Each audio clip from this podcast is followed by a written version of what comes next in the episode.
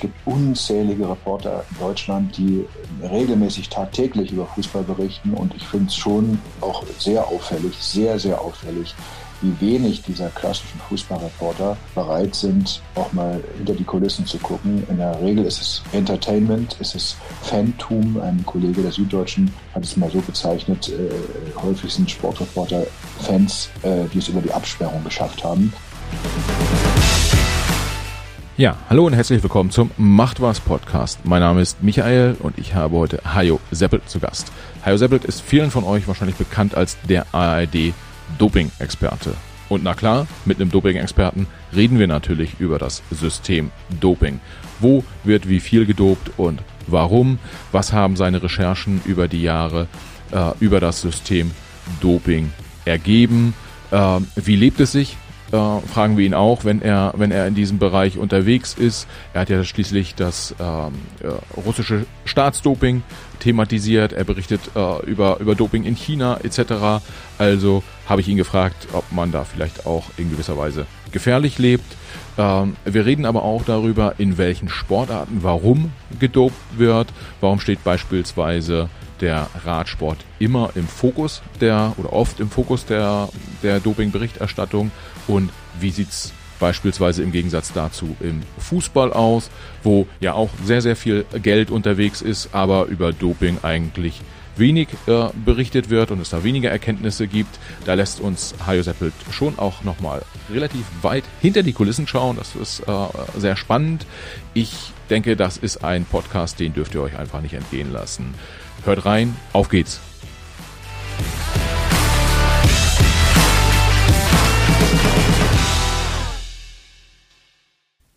Ja, herzlich willkommen zum Macht was Podcast. Heute Hajo Seppelt zu Gast.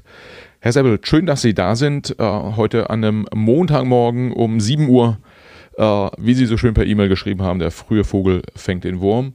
Ähm, ja, schön, dass wir, dass wir heute aufnehmen können. Schön, dass Sie da sind. Und äh, ja, Sie sind zugeschaltet aus Berlin. Äh, und heute wollen wir reden über das Thema Doping, weil Sie sind, äh, wenn ich Sie für die Hörer vorstellen äh, äh müsste, beziehungsweise möchte in dem Fall, ähm, der Doping-Experte, bekannt aus der ARD. Ist das, würden Sie sich selbst auch so vorstellen?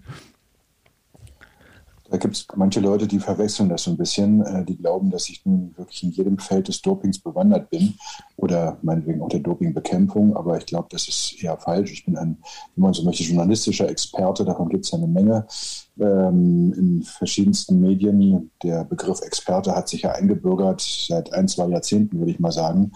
Ähm, aber das heißt natürlich auch nur, dass ich mich journalistisch mit dem Thema beschäftige, aber ich bin weder Wissenschaftler noch Jurist, noch Sportethiker, noch Sportphilosoph äh, oder was ich was. Äh, ich bin einfach nur Journalist und habe dieses Thema als einen Schwerpunkt erkoren. Und insofern habe ich, wenn man so möchte, einen relativ guten Überblick über all die verschiedenen Facetten dieses Themas. Ja, das, das, passt, das passt auch gut heute, weil äh, wir wollen ja tatsächlich über äh, Doping im, im Sport sprechen und vielleicht gar nicht unbedingt in, ähm, ähm in, in einigen äh, Details massiv in die Tiefe gehen, sondern mal gucken, ob wir einen Gesamtüberblick hinkriegen und ähm, so die Funktionsweisen des, des Systems mal ein bisschen offenlegen können. Hm, vielleicht kurze Frage. Sie sagen, Sie, Sie sind Journalist, ähm, arbeiten schwerpunktmäßig äh, mit, der, mit der ARD, mit dem Öffentlich-Rechtlichen zusammen. Wie sind Sie denn zu dem Thema äh, Doping und äh, ähm, ich sag mal Hintergrundjournalismus äh, in dem Bereich gekommen? Wie das immer so ist im Leben, das sind manchmal einfach nur simple Zufälle. bei mir war das ähnlich. Ich hatte natürlich schon immer so ein Interesse für Hintergrundthemen, sonst kommt man zu sowas nicht. Äh, das fand ich immer spannend. Das fing schon in den 80er Jahren an. Ich habe damals beim Sender Preis Berlin in West-Berlin angefangen zu arbeiten als junger Reporter mit knapp 22 Jahren und äh, habe damals, weil ich einfach das toll fand, als Reporter im Radio und später Fernsehen unterwegs zu sein, das einfach toll gefunden und habe, weil ich früher Schwimmer war, dann auch das Genre des Sports äh, mir auserkoren, äh, bin über ein Praktikum da reingerutscht und das hat so viel Spaß gemacht, dass ich alles eigentlich äh, praktisch liegen gelassen habe nebenher und mich dann voll in diesen Reporterjob hineinbegeben habe und auch in jungen Jahren doch schon sehr, sehr viel gearbeitet habe. Aber gleichzeitig hat mich damals schon auch interessiert, was so hinter den Kulissen passierte. Ich war auch damals sehr an der DDR-Geschichte und an Politik interessiert, so nebenbei. Und habe das deshalb genutzt, äh, dieses Interesse für auch meinen Sportler- äh, oder Sportreporter-Job und bin dann in den 80er Jahren schon zu Sportveranstaltungen in der DDR gefahren und habe da das persönliche Interesse mit dem beruflichen, mit dem Handwerk des Sportreporters verbunden. Und so war ich dann auch schon im SFB damals so ein bisschen auf der Schiene des Hintergrundberichterstatters, jedenfalls partiell, hat gar nicht immer so viel Spaß gemacht, weil damals glaubte ich, als junger Reporter muss man halt ähm, irgendwann mal ähm, Live-Kommentator oder Moderator sein. Das gehört sich quasi so, dann hätte man es geschafft, wenn man zu Olympischen Spielen fahren darf. So war auch anfangs ein bisschen meine Denke und äh, gleichzeitig haben mich dann meine Kollegen äh, so ein bisschen in diesen Hintergrundjob ähm, hineingedrängt. Das machte auch nicht jeder so gerne, weil es auch mit viel Aufwand und Recherche verbunden war, auch schon damals. Ja, und dann habe ich quasi so beides gemacht und Mitte der 90er Jahre, das ist dann der Zufall, habe ich dann eine Frau kennengelernt und äh, bei einem Schwimmwettkampf ähm, in Schweden und wir hatten so beide, sie war auch Journalistin, das Interesse am DDR-Doping ähm, entdeckt und äh, dann haben wir uns zusammengetan und haben einen Film gemacht für die ARD. Staatsgeheimnis Kinderdoping hieß der, das war 97 und so fing das alles an und ich merkte plötzlich, dass das ist das, was mich wirklich interessiert. Damals gab es ja noch die Prozesse vor dem Berliner Kriminalgericht gegen Verantwortliche des DDR-Dopings. Und da war ich dann quasi vom ersten bis zum letzten Prozesstag persönlich anwesend, durfte auch berichten darüber. Ja, und so ist ein bisschen, wenn man so möchte, dieses äh, Interesse, ja, man könnte damals fast sagen, Leidenschaft für dieses Hintergrundthema entbrannt. Ja, und äh, hat das dann Ende der, Ende der 90er, da ähm, war ja das Thema Radsport sehr, sehr groß in Deutschland ähm, und äh, schon, also Radsport steht ja auch so ein bisschen äh, für, für Doping, würde ich fast schon sagen, wenn man, eine, also wenn man eine Sportart rausgreifen mhm. sollte, die äh, medial mit dem Thema Doping verbunden wird, dann landet man wahrscheinlich automatisch beim Thema Radsport. Hat äh, das auch eine Rolle gespielt, dass sie dann gemerkt haben, oh, irgendwie da passiert eine ganze Menge, ähm, das generiert auch Aufmerksamkeit. Ähm, da gucke ich mal genauer hin, was da so los ist? Oder war das nicht, gab es nicht so eine Sportart oder ein großes Thema neben dem DDR-Staatsdoping, äh, was Sie da motiviert hat?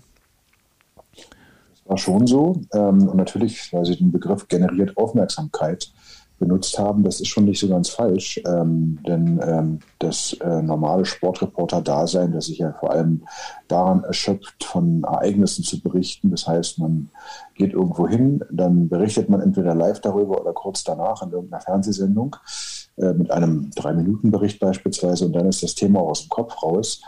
Ähm, das war das eine. Und das andere, ähm, da habe ich schon eine Nische entdeckt. Das hat mir Spaß gemacht. Das fand ich spannend, die Hintergründe zu beleuchten. Gleichzeitig, äh, will ich mir auch nicht in die Tasche lügen, habe ich schon gedacht, das ist auch eine Nische, in der ich mich vielleicht eher profilieren kann, ähm, weil es mir aber eben auch so viel Spaß gemacht hat. Und insofern ähm, kam es genau dazu, also erst diese Prozesse und dann, und das war noch nicht mal etwas, was ich selbst wollte, das hat sich einfach so entwickelt, war ich plötzlich auch im Radsport gefragt. Das war 98, der Festina-Skandal bei der Tour de France legte quasi das größte Radrennen der Welt erstmal äh, auf Eis für eine gewisse Zeit oder zumindest ähm, gab es da riesengroße Diskussionen, Fahrerstreiks und so weiter während des Ereignisses selbst. Und ähm, es gab in der ARD niemand, der sich damit beschäftigt hat, äh, so richtig weder am Fernsehen noch am Radio, nur halt im Rahmen aktueller, reaktiver Berichterstattung.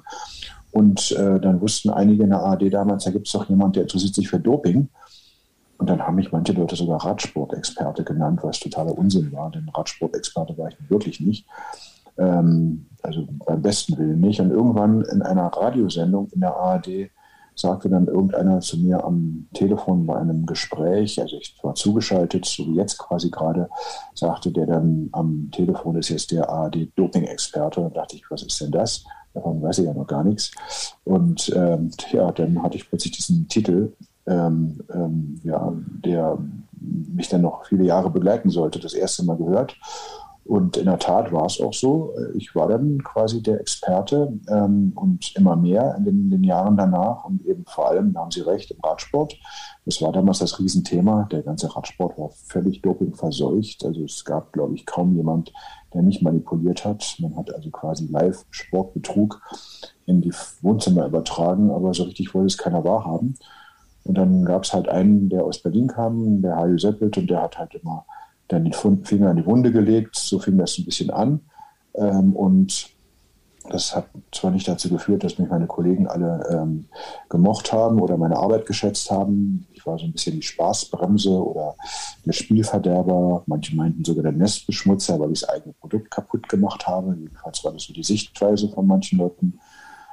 Und so fingen dann auch ein bisschen die Konflikte an. Aber in der Tat war ich dann äh, quasi abonniert auf diese Sachen, wenngleich auch damals, muss man einfach sagen, ich ja gar nicht nur Doping gemacht habe. Ich war Schwimmreporter, Live-Kommentator bei Olympischen Spielen 14 Jahre lang äh, und habe da den klassischen Job gemacht und auf der anderen Seite eben auch diese Geschichten. Es gab den einen oder anderen, äh, der das kritisiert hat. Ich kann mich noch an Wolf-Dieter Poschmann erinnern vom ZDF, ähm, der ja jetzt gerade verstorben ist, äh, mit gerade mal 70 Jahren, ähm, nach einer kurzen, schweren Krankheit, wie es hieß. Äh, hat mich auch schon ein bisschen betroffen gemacht.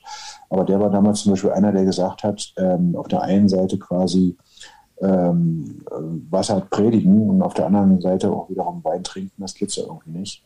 Hat mich damals schon in der Tat auch ein bisschen ja, gekränkt oder ähm, auch verletzt, kann man sagen. Ähm, ich war fester Aufpassung, es muss beides gehen parallel.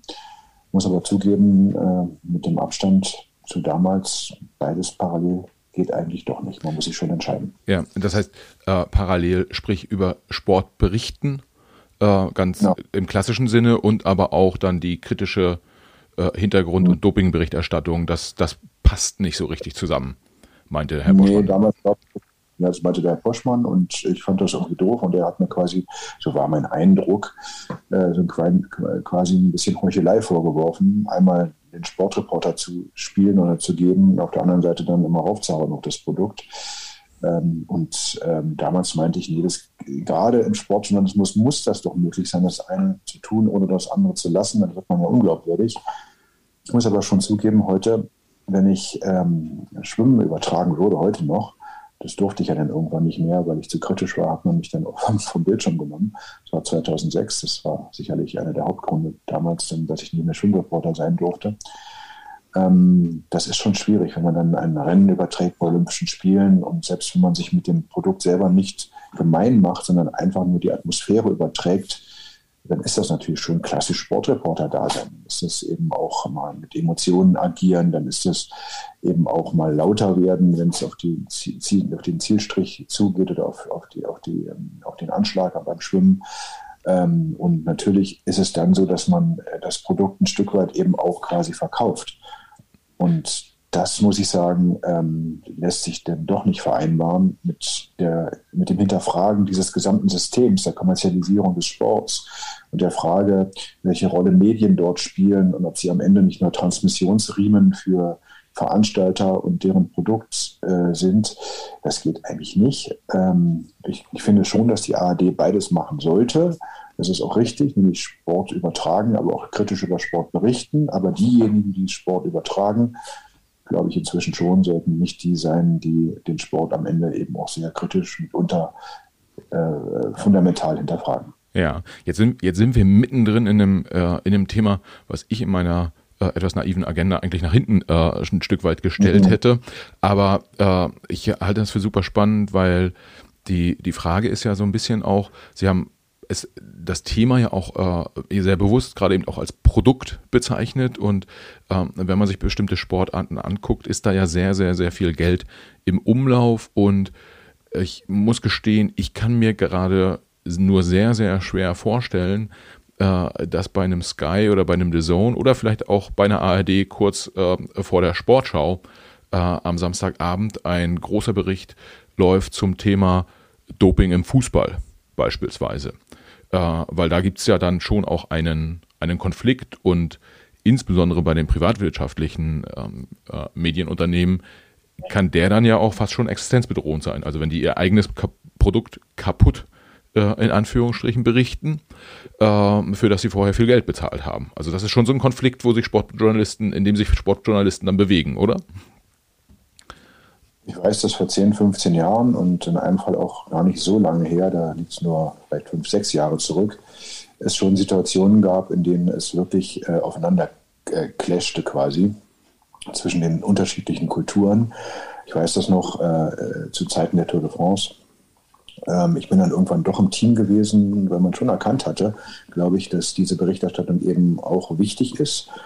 Aber ich weiß noch, wie dann irgendwann mal einer zu mir sagte, musst du denn jetzt diesen, diesen, diese ganzen Doper, die ähm, quasi in der Historie der Tour de France äh, ihr auch irgendwie den Stempel aufgedrückt haben, musst du in deinem Drei-Minuten-Bericht oder so, musst du, den, äh, musst du die alle am Anfang platzieren, kannst du das nicht ein bisschen dezenter machen, denn ähm, wenn man das so macht, ich meine, das, das ist schon schwierig für das äh, Produkt oder für für die Übertragung. Da habe ich damals gesagt, das gibt es doch wohl gar nicht. Also ähm, ich sage nur, was die Fakten sind und das Wichtigste in einem Beitrag, das muss nochmal ein Anfang. Also wird jeder Beitrag aufgebaut und da wird nicht irgendwas versteckt aus taktischen, strategischen Gründen, sondern es muss ein Anfang kommen und ich glaube auch nicht, wenn ich mich recht entsinne, mich da durchgesetzt zu haben. Aber das fand ich schon echt äh, schräg, äh, dass da äh, Menschen, die ein Stück weit auch in Verantwortung stehen, von einem plötzlich fordern, eine Sache anders darzustellen, als sie quasi ist und als sie auch von der Gewichtung her zu sein hat. Oder ich weiß noch, wie ich irgendwann mal bei einer Leichtathletikveranstaltung, das liegt schon sehr, sehr lange zurück, von einem Kollegen hörte, äh, also wenn du das, hier diesen Beitrag über die 100-Meter-Läufer machst und der soll kurz vor dem Finale über 100 Meter laufen hier bei, bei Weltmeisterschaften oder Olympischen Spielen, ich weiß es gar nicht mehr, ähm, äh, dann, dann, dann, dann brauchen wir das gar nicht mehr senden. Das können wir dann gleich sein lassen. Ja? Ähm, jetzt weiß ich, wie das war eine WM irgendwann mal in den Nullerjahren. Und da dachte ich, also, äh, Entschuldigung, äh, ihr sagt, ich soll was über den 100-Meter-Lauf machen oder ich soll was über Doping im, im, im Sprint machen, dann mache ich das und dann wird mir gesagt, ja, das, das, das geht irgendwie nicht. Also da beißt sich ja die Katze in den Schwanz. Oder ich habe auch mal eine Erinnerung an, an eine Fußballgeschichte. Ähm, da weiß ich noch, da hatte ich eine Recherche zu Doping im Fußball gehabt, aber das gesagt, schon sehr, sehr lange her und die Zeiten haben sich inzwischen auch wirklich geändert. Es wäre heute nicht mehr so. Aber damals war das schon so, dass mir dann ein Kollege sagte, pass mal auf, ähm, wir haben hier eine Sportschau und ähm, ja, und der sagte dann ja, zu mir damals, wie gesagt, lange her, wir sind eine werbefinanzierte Sendung, da kann man sowas äh, schlecht machen. Aber wie gesagt, ich betone nochmal, ähm, das sind ähm, lange zurückliegende Zeiten. Äh, inzwischen hat sich das Blatt gewendet. Auch die Philosophie äh, ein Stück weit äh, doch sehr, sehr äh, in eine andere Richtung entwickelt. Und äh, wir sind äh, inzwischen nicht etwa nur geduldete, Gäste, wir sind inzwischen auch im Programm, das finde ich schon auch akzeptiert und gewollt. Ich weiß jetzt zum Beispiel an den Olympischen Spielen in Tokio vor kurzem, da gab es so viel kritische Hintergrundberichterstattung, ob Doping oder, oder Sportpolitik oder, oder eben Fragen, die sich mit, mit Corona beschäftigt haben vor Ort äh, diesen ganzen Restriktionen ähm, eben auch kritisch hinterfragt. Das hat es früher nicht im Ansatz gegeben. Also es ist schon ein Paradigmenwechsel eingetreten. Ja. Ähm, das heißt, im, im, Moment geht es auch, auch in der Berichterstattung, in der Wahrnehmung und wahrscheinlich auch in der Wertschätzung äh, Ihnen und Ihren, ich sag mal, Kollegen, also wir sind ja nicht der Einzige, der, der da berichtet, aber äh, das ganzes, wir sitzen in Potsdam und sind ein ganzes Team, eine ganze Mannschaft quasi. Wir haben einen Auftrag der ARD. Ähm, die ARD hat mir auch die Möglichkeiten gegeben, ein Team zusammenzustellen. Und wir sitzen jetzt quasi ein Stück weit, wenn man so möchte, exklusiv im Auftrag der ARD, aber outgesourced und ganz bewusst, um, um uns auch den nötigen Spielraum auch zu lassen, ähm, frei recherchieren zu können, frei arbeiten zu können. Und das aber eben fest angebunden an die ARD, sitzen wir in Potsdam und machen unseren Job. Ja. Äh, bei dem ich sag mal so, bei den, den äh, ja durchaus sehr tiefgehenden äh, Themen, die Sie bearbeiten, ähm, ist Ihnen manchmal äh, durch den Kopf gegangen oder, oder anders, was geht Ihnen durch den Kopf, wenn Sie Leute hören, die sagen, Mensch, irgendwie, irgendwie dopen die ja doch alle, ja, zumindest im Spitzenbereich, äh, lass doch einfach Doping freigeben und dann ist gut und dann müssen wir uns mit diesem ganzen Theater nicht mehr auseinandersetzen, weil den Fußballfan im Stadion, äh, der da jubelt, den scheint das irgendwie nur so bedingt zu interessieren. Ähm, die Leute haben Lance Armstrong äh, zugejubelt ohne Ende. Äh, vielleicht ist denen doch egal und ähm, ist so ein bisschen auch ein Kampf gegen Windmühlen. Wir lassen es einfach mal sein. Also etwas provokativ gefragt.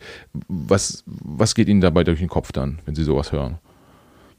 Da gibt es verschiedene Facetten. Ähm, wenn wir es einfach mal journalistisch oder medienpolitisch betrachten, ähm, käme irgendjemand auf die Idee zu sagen, nur weil Kulturwellen oder Klassikprogramme oder sperrige, hintergründige Themen nur eine gewisse Zahl an Menschen interessiert, kämen wir auf die, die Idee zu sagen, das wird komplett eingestellt, das machen wir jetzt nicht mehr. Darauf käme keiner. Wir wissen, dass Kulturprogramme äh, Einschaltquoten, ich weiß es nicht, sagen wir mal 2%, 3%, manchmal weniger haben, im besten Sinne 4 oder 5%. Ähm, käme da jemand auf die Idee zu sagen, das machen wir jetzt nicht mehr? Würde jemand in Deutschland sagen, wir schaffen die Opern und Museen und, und ähm, äh, weiß ich was, äh, klassischen ähm, Konzerte ab, weil wir sagen, äh, das interessiert ja nur einen gewissen Prozentsatz der Menschen. Warum ist im Sport die Denke immer so, dass es ein Massenpublikum interessieren muss. Und wenn es kein Massenpublikum interessieren muss, muss man sich darüber Gedanken machen, ob man es irgendwie ausfallen lässt. Das ist, finde ich, ein völlig schräger Ansatz. Das ist ein Kardinalfehler im Denken, ein Kernproblem, finde ich. Und hat eben damit zu tun, dass man Sport immer als Massenware betrachtet. Sport ist ein, ein Kulturphänomen, ist ein, ein, ein ganz wichtiger kultureller Teil unserer Gesellschaft, der sich in ganz verschiedenen Facetten abbildet. Und dazu zählt der Breitensport, dazu zählt ähm, Fitnesssport, dazu zählt äh, das ganze Amateurwesen in Deutschland und dazu zählt eben auch der Profisport. Und klar, der Profisport nimmt in der Aufmerksamkeit ein besonders großes Interesse ein. Aber ich glaube, es ist auch hier ein Fehler zu denken, dass man sich für das, was wir tun, eben eher nicht interessiert, sondern nein, es gibt ganz viele, und das kriegen wir ja auch im Feedback mit, der Menschen, die sagen, äh, das ist richtig, äh, das ist wichtig, dass das gemacht wird. Und ich habe auch schon ein bisschen den Eindruck, dass durch auch unsere Berichterstattung in den letzten 10, 15 Jahren ähm, wir ein bisschen dazu beitragen konnten, dass der Zuschauer sich ein differenzierteres Bild vom Sport macht, ähm, der er auch die andere Seite der Medaille, wenn man so möchte, sieht und damit äh, aufgeklärter ist ähm, und das eigentlich sogar gut findet ähm, und natürlich damit auch verschiedenste äh, Dinge, die sonst im Verborgenen geblieben wären, öffentlich geworden sind. Der russische Dopingskandal beispielsweise, den wir 2014 äh, äh, ja, schon entscheidend zutage gefördert haben, den hätte es äh, sonst äh, natürlich gar nicht gegeben und es wäre alles beim Alten geblieben. Die erdrutschartigen Veränderungen, die dadurch zumindest teilweise eingetreten sind im Sport, auch Systemfragen, die sich gestellt haben, hätte es sonst so nie gegeben. Und deswegen ist das wichtig und äh, ist für mich übrigens auch ein Teil des öffentlich-rechtlichen Grundversorgungsauftrags. Ich betone ein Teil.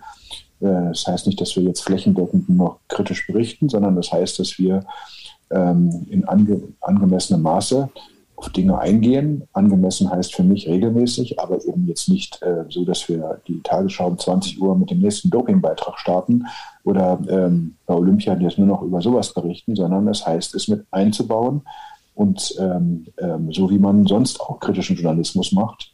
Und da hat sich eine Menge getan. Ähm, und ich finde halt, da bin ich dann, dann im Kern öffentlich-rechtlicher Journalist.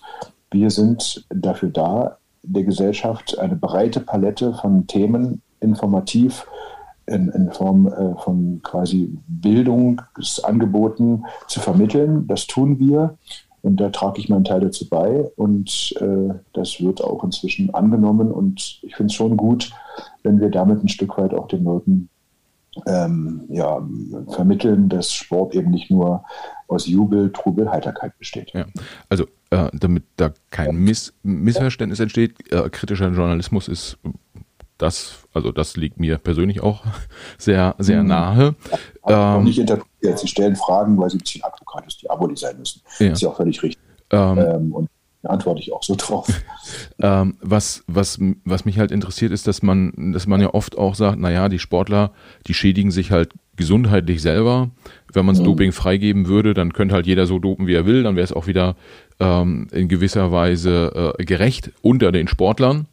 Und ja, das ist aber auch nicht sagen darf. Das ist eben auch eine verkürzte, sorry, dass ich sage. Manche Leute denken das, aber so einfach ist das ja nun auch nicht. Ich kann es Ihnen gerne erklären, wenn Sie möchten, warum auch hier, glaube ich, es, äh, es eine Sackgasse ist, in die man hineinfällt. Ja, gern. Oh.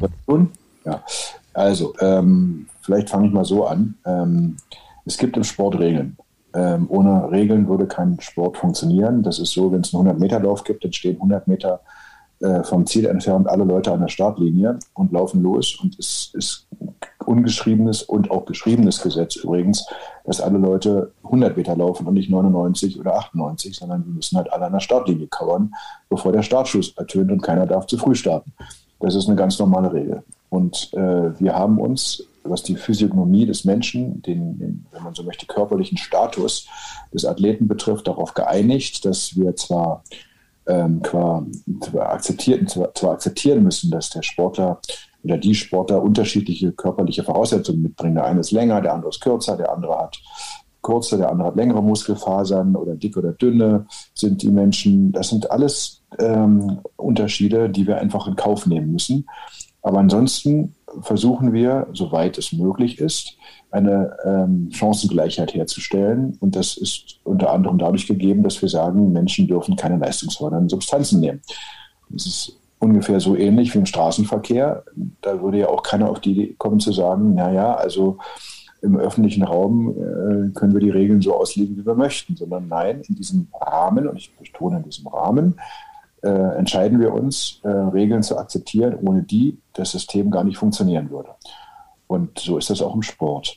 Ähm, jeder ist äh, frei, sich zu dopen, sich selbst zu schädigen, wie er Lust und Laune hat. Allerdings eben nicht im Rahmen eines Wettkampfes äh, nach den Regeln, die man sich gemeinsam gegeben hat. Äh, wenn Sie in Ihrem Garten, sollte er groß sein, einen Formel-1-Kurs anlegen, dann können Sie dort auch 380 Stundenkilometer oder 300 fahren. Ich weiß nicht, wie schnell die da sind, aber 300, glaube ich. Ähm, und dann maximal. Und dann ist das, ist das gut so. Äh, dann fahren sie halt einfach äh, dieses Tempo, aber sie fahren halt nicht mit anderen, sondern für sich selber oder mit anderen in diesem privaten Rahmen und können tun und lassen, was sie wollen. Äh, das können sie aber eben nicht tun, wenn sie im, äh, auf öffentlichem Straßenland unterwegs sind. Das ist das eine. Und wenn wir dieses Regelgerüst äh, weglassen, dann ist der Sport einfach aus meiner Sicht eben so nicht mehr durchführbar, weil dann jeder macht, was er will. Funktioniert aber einfach nicht. Das Zweite ist, und das ist auch ein Trugschluss, die Leute haben eben nicht alle die gleichen Chancen, sondern die Chancenungleichheit würde mindestens genauso bleiben und ich glaube sogar, sie würde größer werden. Weil wenn man das freigeben würde, was bisher verboten ist, dann würden diejenigen, die in der Lage wären, sich so zu dopen, wie äh, es gar State of the Art ist, äh, mit den modernsten, mit den teuersten Mitteln und Methoden, natürlich einen Vorteil haben. Und diejenigen, die es nicht können, weil sie schlicht und einfach das nötige Kleingeld dafür nicht haben, die hätten ein Riesenproblem. Also dann würde ein Mensch aus einem Schwellenland oder aus einem Land der dritten Welt beispielsweise, äh, der gar nicht über die Ressourcen verfügt oder dessen Sportverband gar nicht über die Ressourcen verfügt, gar nicht die Möglichkeit haben. Es würde noch dazu zu einem Wildwuchs kommen und diejenigen, die äh, mit Hightech-Methoden und Mitteln, das ist ja jetzt schon abseits vom Doping spürbar, eben alle äh, Mittel anwenden, äh, buchstäblich, die einen sportlichen Erfolg ähm, wahrscheinlicher machen, dann äh, haben die natürlich einen klassischen Vorteil. Und ja. das muss man auch sehen. Und das Dritte ist, wer glaubt, dass äh, das dann ungefährlich wäre, ähm, der irrt auch, weil äh, bisher sind ja Dopingmittel in der Regel Medikamente, die missbräuchlich benutzt werden. Aber von denen man weiß, welche Nebenwirkungen und welche Spätfolgen drohen könnten. Da muss man den Beipackzettel lesen wenn man sie äh, anwendet oder dauerhaft anwendet, äh, weil sie ja im klinischen Betrieb getestet worden sind.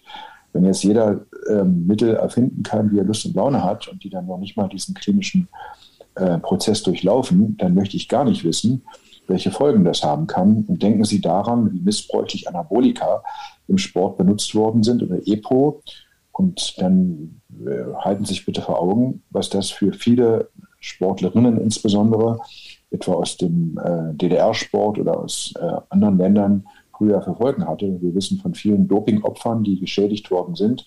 Wir wissen im Radsport von Leuten, die EPO genommen haben, von jungen Radfahrern, die in den 90er Jahren einfach mal so nachts verstorben sind, weil ihr Blut zu dick geworden ist. Das muss man auch berücksichtigen. Insofern, glaube ich, ist der Gedanke, Doping freizugeben, einer, der in die Irre führt. Ja, ähm, kann ich kann ich nachvollziehen. Ich, jetzt aus meiner persönlichen Perspektive ehrlicherweise der erste Punkt mit den Regeln, die wir uns gegenseitig geben, äh, und uns dann auch dran halten sollten. Äh, das gilt ja nicht nur für den Sport, sondern auch sonst ähm, in, der, in der Gesellschaft. Ähm, dann da, bei, dem, bei dem zweiten Thema, da wäre so die Frage, äh, existiert dieser Effekt nicht auch heute schon? Also die, die mehr finanzielle Mittel zur Verfügung haben, die, die in bestimmten Ländern unterwegs sind mit einer weniger, also die, die weniger kontrolliert sind, werden, oder auch Leute, die in bestimmten Sportarten unterwegs sind, äh, wo man einfacher oder auch unkontrollierter dopen kann, die haben heute äh, ja schon auch einen Vorteil, aber sie würden sagen, wenn man, ich plakativ gesagt, Doping freigeben würde, dann würden diese Effekte noch viel stärker werden. Ist das, ist das richtig? Das ist zu befürchten. Das ist zu befürchten. Und wie gesagt, es ist ja auch nicht immer ein Schwarz-Weiß-Denken. Man muss immer Grautöne sehen.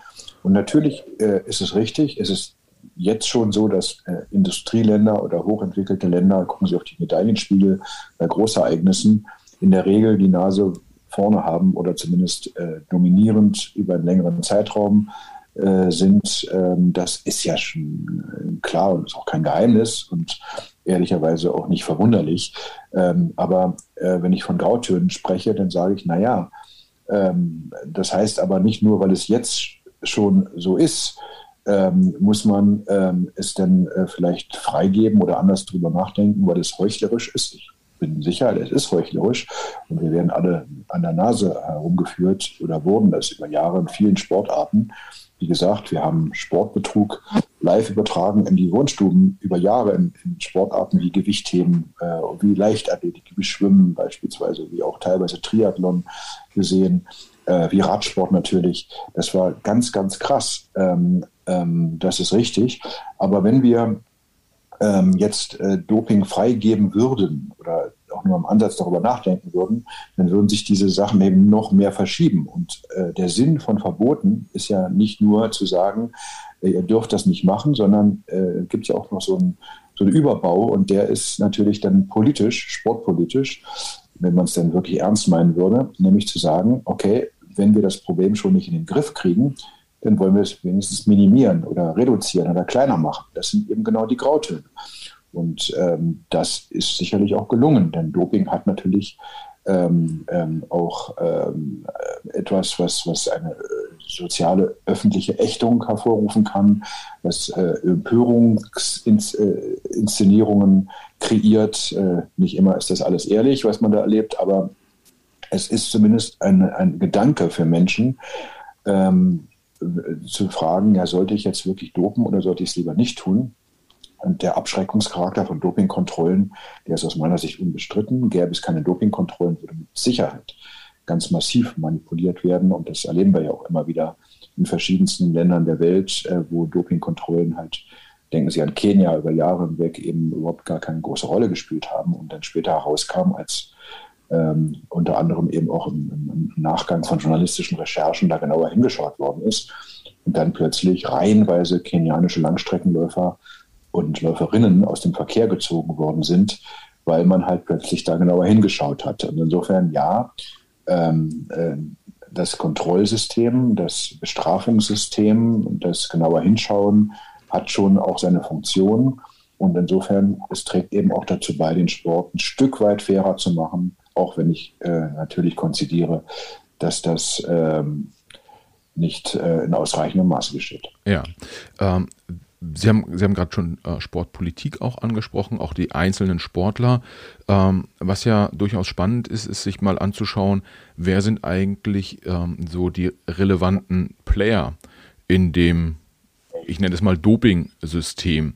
Ähm, aus meiner Perspektive hat man natürlich da die, die Sportler, die äh, Doping nutzten oder, oder halt auch nicht. Also wenn sie es nicht nutzen, sind sie, äh, sind sie im Nachteil. Ähm, es gibt Mediziner und, und Pharmaindustrie, die die Produkte dafür herstellen. Es gibt Vereine und Verbände, es gibt auch Staaten und dann gibt es auch nochmal so Organisationen wie die WADA oder die NADA, die äh, nationalen oder internationalen äh, äh Doping-Kontrollorganisationen. Äh, wie, wie würden Sie es einordnen? Ähm, ist, ist sozusagen äh, die Wurzel, das sind die Sportler selber, die sagen, ich bin auf der Suche nach ähm, leistungssteigernden ähm, Substanzen und äh, Mediziner, die liefern dann halt das, was, was da ist. Ähm, bei den Sportlern ist ja relativ klar, wenn ich dope, dann habe ich eine bessere Karriere und die, zum Beispiel die angesprochenen Läufer aus Kenia ähm, können einen, einen wirtschaftlich-gesellschaftlichen Sprung ganz weit nach vorne machen. Ähm, deshalb gehen die vielleicht das Risiko ein, auch das gesundheitliche. Aber sowas wie zum Beispiel, welche Interesse, Interessen folgt, verfolgt so also eine Pharmaindustrie oder die Vereine und Verbände? Wie stehen die in diesem System? Ähm, ich hoffe, Sie gestatten, wenn ich eine ganz kurze Korrektur vornehme. Ja, Aus meiner, meiner Sicht ist es nicht so, dass die Pharmaunternehmen irgendwie die treibenden Kräfte des Dopings im Sport sind. Ich glaube, das ist ein Trugschluss, der sich so ein Stück weit äh, in den Köpfen verfestigt hat. Aber ich glaube, das stimmt nicht. Ähm, die Pharmaindustrie ähm, hat aus meiner Sicht nur ein sehr, sehr geringes Interesse daran, ähm, im Dopingbereich mitzumischen, weil das bringt doch gar keine Rendite.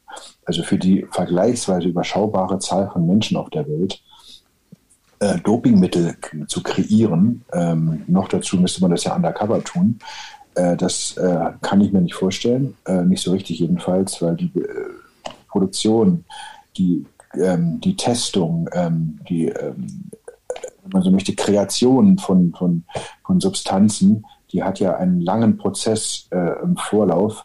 Und äh, das lohnt sich einfach nicht. Wir wissen ja allein schon, was jetzt den Impfstoff für Covid, was da für Investitionen notwendig sind und waren. Ähm, das ist einfach in keiner Weise etwas, was sich rechnet. Insofern ist es immer noch so und zum allergrößten Teil so, dass ähm, Dopingmittel missbräuchlich benutzt werden. Das sind Medikamente. EPO ist ein Präparat, das beispielsweise bei Blutarmut, bei Anämie verwendet wird. Krebspatienten beispielsweise kommen in ähm, den in Anführungszeichen Genuss dieser, dieser Präparate. Ähm, das ist das, äh, wo der Haupt äh, Einsatzort ist und wo auch am meisten Rendite für Pharmaunternehmen eben äh, kommt, zustande kommt. Und insofern ist das äh, das, was erstmal zählt. Äh, wenn Sie jetzt sagen, natürlich, es gibt irgendwelche Klitschen, beispielsweise in China, die undercover irgendwie Medikamente kopieren, ähm, oder, oder Dopingsubstanzen herstellen nur für einen Sportmarkt, ähm, aber eben Substanzen herstellen, die es im Prinzip bereits gibt, auf denen man aufbaut und die dann in ihrer molekularen Struktur leicht verändert werden, aber einen ähnlichen Effekt erzielen, dann ist es wieder eine andere Geschichte. Das passiert natürlich und das, deswegen gibt es ja auch einen Schwarzmarkt, und zwar einen riesengroßen auf der ganzen Welt.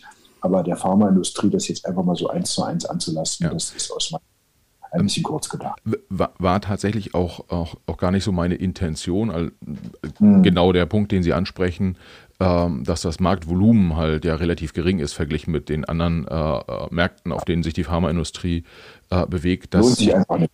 Genau, das, das würde ich auch so sehen.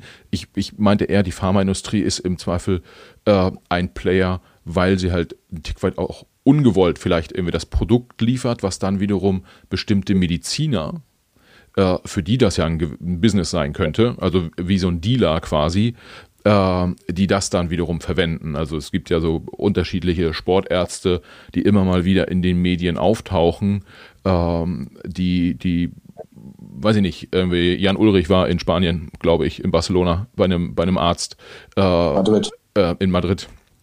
Äh, regel, regelmäßig und der mhm. hat es wahrscheinlich gemacht, um damit Geld zu verdienen und nicht, weil ihm die äh, äh, äh, Tour de France äh, Trikots vom, vom Ulrich irgendwie so gefallen haben. Äh, das war ja. dahin ging die Frage. Also in welch, im, im, medizinischen Bereich irgendwie sind, sind die Leute, ist das ein relevanter wirtschaftlicher Faktor für Ärzte beispielsweise? Ähm, für manche Ärzte kann das schon so sein, ja. Und by the way, ich will natürlich nicht verhehlen, dass die Pharmaindustrie jetzt sicherlich nicht die ist, die nun äh, für ethisch sauberen Sport eintritt. Das wäre, glaube ich, auch falsch. Ähm, ähm, es ist schon, äh, glaube ich, äh, nicht anzunehmen, dass äh, da Idealismus eine Rolle spielt, sondern natürlich auch äh, pure finanzielle Interessen ausschlaggebend sind. Aber deswegen sage ich ja, es macht einfach keine, keinen logischen, ökonomischen Sinn, sich im Sport in Sachen Doping massiv zu engagieren. Gleichwohl allein die Debatte um die Frage, ob man beispielsweise ähm, einen roten Stempel oder eine Dopingwarnung auf Präparate aufdruckt. Äh, das hat ja auch lange, lange gedauert, bis sich das dann äh, mehr oder minder dann ähm, auch äh, durchgesetzt hat und da einfach äh, sehr viel mehr auch gewarnt wurde vor den Doping-Effekten eines Medikaments. Das war ja am Anfang auch nicht so einfach. Ähm, kann man sich schon fragen, warum ist es nicht einfach selbstverständlich, dass äh, das Pharmaunternehmen äh, schon lange, lange vor dem Missbrauch von Substanzen gewarnt haben auf ihren Produkten.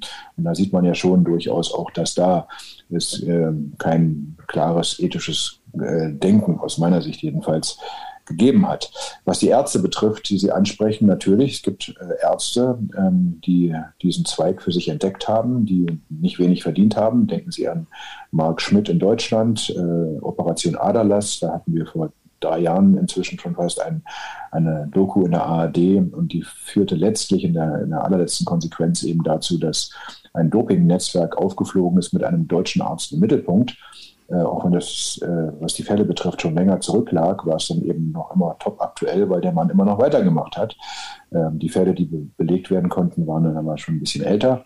Nichtsdestotrotz, vor allem im Radsport übrigens, denken wir an Fuentes, den Spanier, der wirklich richtig viel Geld gemacht hat in Spanien und nach meinem Dafürhalten eben immer noch gedeckt worden ist von der spanischen Justiz, von den spanischen ähm, äh, äh, ja, polizeilichen Verfolgern hatte man nicht den Eindruck, dass äh, damit letzter Konsequenz das Netzwerk des Fuentes durchleuchtet worden ist. Äh, bis heute hält sich ja massiv der aus meiner Sicht auch durchaus begründete Verdacht, dass auch äh, weit in den Fußball hinein in Spanien Herr Fuentes sein Unwesen getrieben hat. Also da sind natürlich Leute, die profitieren, ganz klar. Aber ähm, ich glaube, ähm, dass die Ärzte bei weitem nicht die einzigen sind. Da könnte ich jetzt noch viel mehr darüber erzählen, wie dieses System äh, in sich wirkt und äh, auch eigentlich immer weiter wirken wird, weil das System an sich eigentlich gar nicht Doping bekämpfen will. Das ist ja meine Grundthese, sondern eigentlich durch Doping profitiert. Ja, das ist, also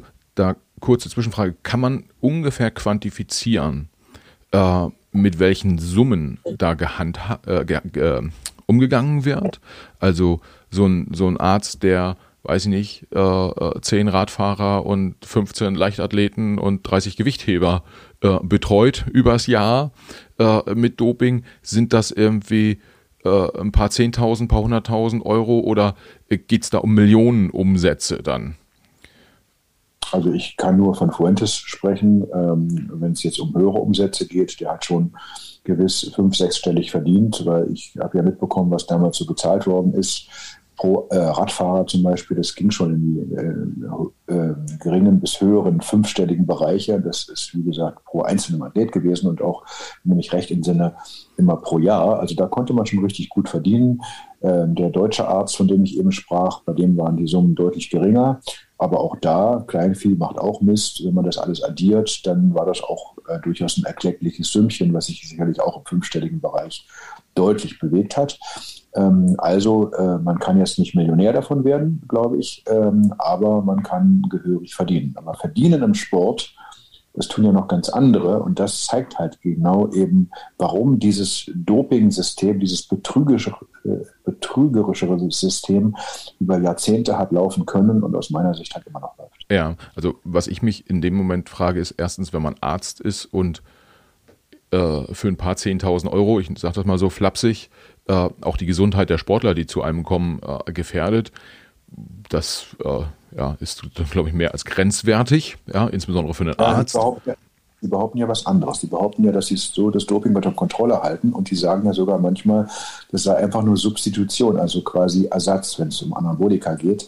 Sonst könnte man das, das Training ja gar nicht durchhalten und diesen ganzen Wettkampf. Ich behaupte natürlich, äh, klar, ähm, das trägt dazu bei, dass man das Training äh, besser durchhalten kann, aber es trägt eben auch genau dazu bei, ähm, eben beispielsweise über die Grenzen zu gehen. Das ist ja das Fatale daran, dass Menschen, die sich dopen, also vor allem mit kraftorientierten, äh, ähm, mit muskelaufbauenden Präparaten, dass die damit auch ihren Gelenkapparat schädigen können, weil sie in die Lage versetzt werden, Dinge zu tun, die sie sonst nicht tun würden, weil sie beispielsweise dann irgendwann auch den Schmerz nicht mehr so spüren, weil die Muskeln halt unglaublich effizient arbeiten, aber die Frage sich stellt, ob der Gelenkapparat das aushalten kann.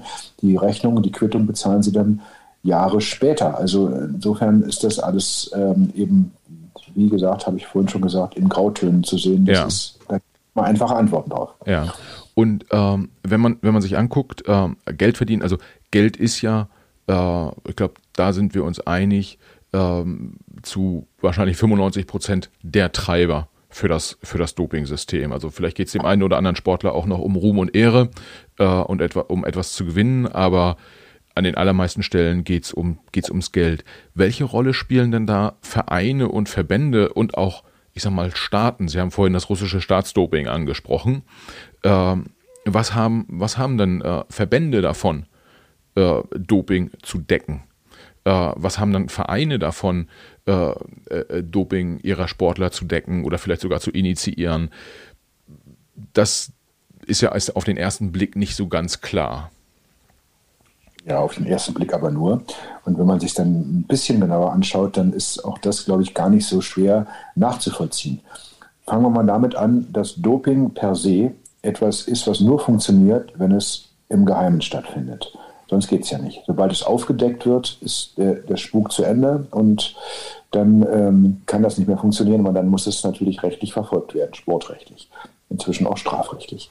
So, jetzt, jetzt stellen wir uns mal vor, ähm, ein, ein Athlet dopt oder manche Menschen helfen ihm dabei. Was heißt das in der Konsequenz? Der Athlet, der dopt, er bringt eine höhere Leistung. Und wenn er eine höhere Leistung erbringt, gewinnt er auch mehr. Weil er mehr gewinnt, bekommt er eben auch höhere Prämien. Äh, wir reden vom Profisport.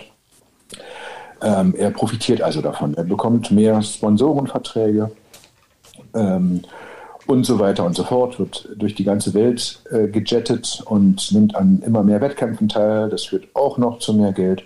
Also am Ende ist es für ihn eine ähm, einträgliche Situation. Davon profitiert aber nicht nur der Athlet, sondern auch sein Manager, weil der nämlich dadurch höhere Prämien bekommt, höhere Anteile bekommt durch die äh, größere Anzahl von Werbeverträgen oder von anderen Verträgen, die er abschließt, Medienverträgen, was es das alles so gibt. Davon profitiert natürlich auch ähm, ähm, der, der Arzt beispielsweise, der, der, der mitfährt auf den Reisen, der dadurch eine feste Anstellung bekommt, der ein nettes Leben führt oder ein besseres als vorher, aufregend. Ähm, meistens sind es ja auch äh, sehr sportbegeisterte Menschen, die da unterwegs sind, nicht nur welche, die das einfach mal so als Job verstehen, da ist schon viel mehr dahinter. Davon profitieren die Medien. Die Medien nämlich, die das äh, Ereignis übertragen, weil die Einschaltquoten höher sind. Ähm, außerdem müssen sie trotzdem dann wiederum an den Verein oder Verband natürlich äh, TV-Rechte bezahlen. Ähm, davon profitieren nun die wiederum. Die Medien können dann ihre Werbezeiten besser verkaufen. Das ist natürlich auch super für, ähm, für sie selber. Ähm, und die Einschaltquoten sind höher. Sie können besser argumentieren, warum es legitim ist, solche Sportveranstaltungen zu übertragen. Der Veranstalter, der äh, die Leute ins Stadion holt, es kommen mehr Zuschauer rein. Ähm, sie können, wie ich schon sagte, ähm, die Übertragungsrechte zu höheren Preisen verkaufen die Werbebanden im Stadion durch die Übertragungszeiten im Fernsehen können sie auch besser an den Mann bringen, also auch da mehr Geld verdienen. Also überall eine Win-Win-Situation. Die Politiker, die sich im äh, Glanze der Medaillen sonnen können, die ihre Sportförderung besser legitimieren können, die auch die ein oder andere nette Reise machen können zu Olympia oder zu Fußball-Weltmeisterschaften. Da gibt es ja auch durchaus Reisegruppen, die das immer sehr gerne tun.